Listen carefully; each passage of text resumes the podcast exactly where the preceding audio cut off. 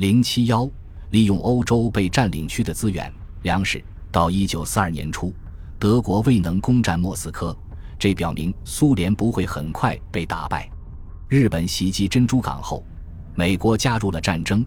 德国面临着一个资源以四一超过自己的联盟。科隆在春季遭遇了史无前例的千架轰炸机袭击，这是盟军实力的象征，也是空中轰炸可怕的预兆。德军士气进一步受到打击，国内战线开始面临物资短缺，尤其是粮食短缺。一九四二年四月，民众口粮不得不被缩减，整个夏天，公众情绪持续抑郁。国家安全局报告称。粮食状况已经成为民众的主要谈话主题之一。一九四二年十月收获季节，戈林在柏林体育宫发表了一次重要讲话，宣布将普通消费者的面包和肉类定量分别从八千克增加到九千克，从一千二百克增加到一六八二十克。尽管这并没有弥补之前的缩减，而且增加的定量也不得不在次年春天取消，但公众情绪有所改善。然而，粮食供应只能通过开发被德国占领的土地和继续快速掠夺来维持。德国人开始明白，这场他们仍然认为是防御性的战争，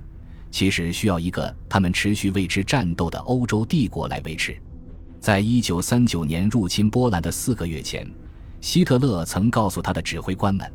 这是一个扩大我们在东部的生存空间和确保粮食供应安全的问题。”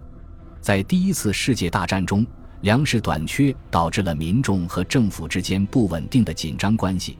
当局这次决心采取不同的做法。战争一开始就实行配给，分三种类型，分别给普通消费者、重体力劳动者和特重体力劳动者。到冲突结束时，共有十六个类别，涵盖不同年龄和需要的个人，孕妇。哺乳期母亲和幼儿获得了更多的牛奶分配，而轮班和夜班的劳动者得到了额外的卡路里补给。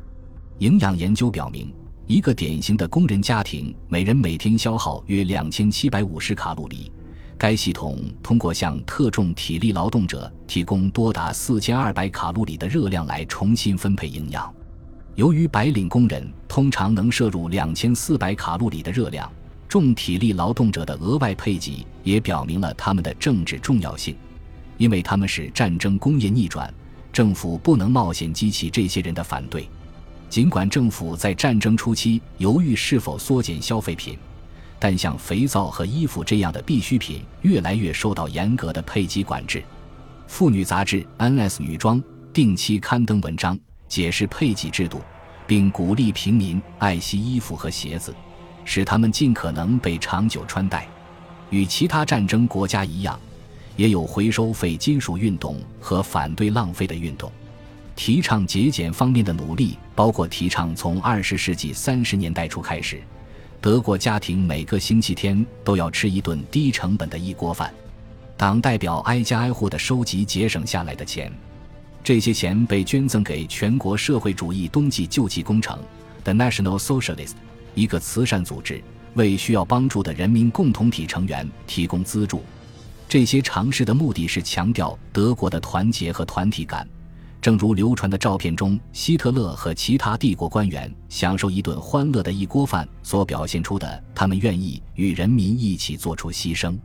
同样，当局也不遗余力地将军人和平民的饮食联系起来，以避免有人觉得这个或那个群体可能是特权消费者。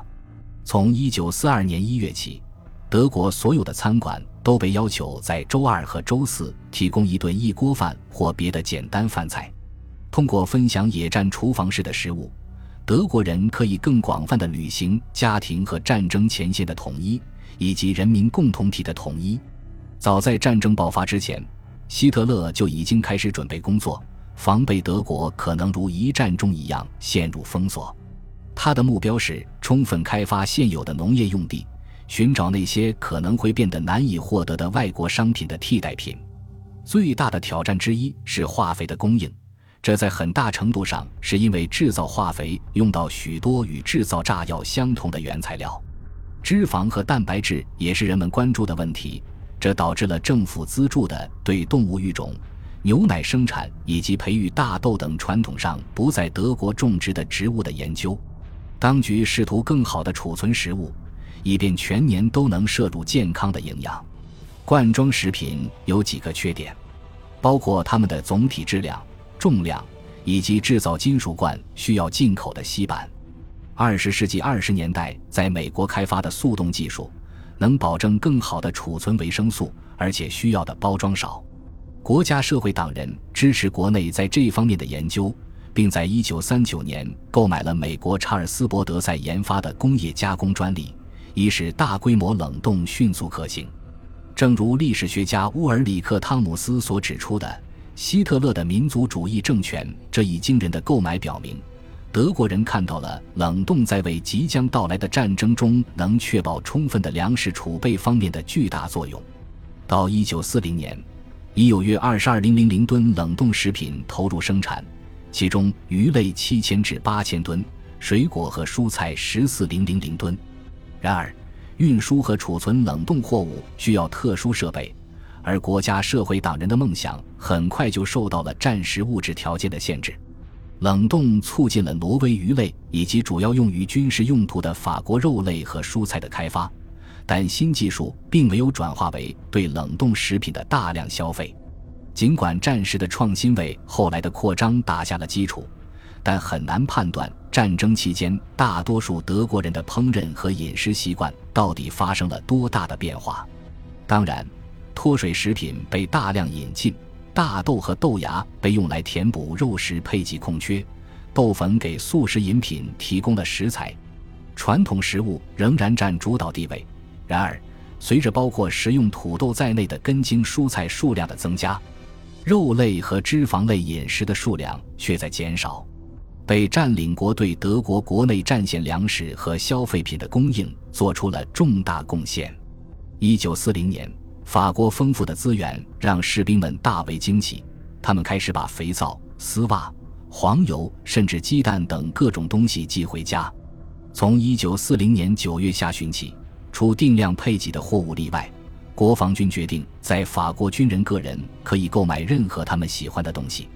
除了野战哨所运送的许多货物外，士兵带着鼓鼓的背包和挂在脖子上的包裹回家休假，成为一个熟悉的景象。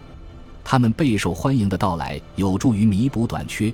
这让士兵感觉自己是一个大度的英雄。历史学家戈茨阿利认为，这加强了民众对希特勒扩张计划的支持。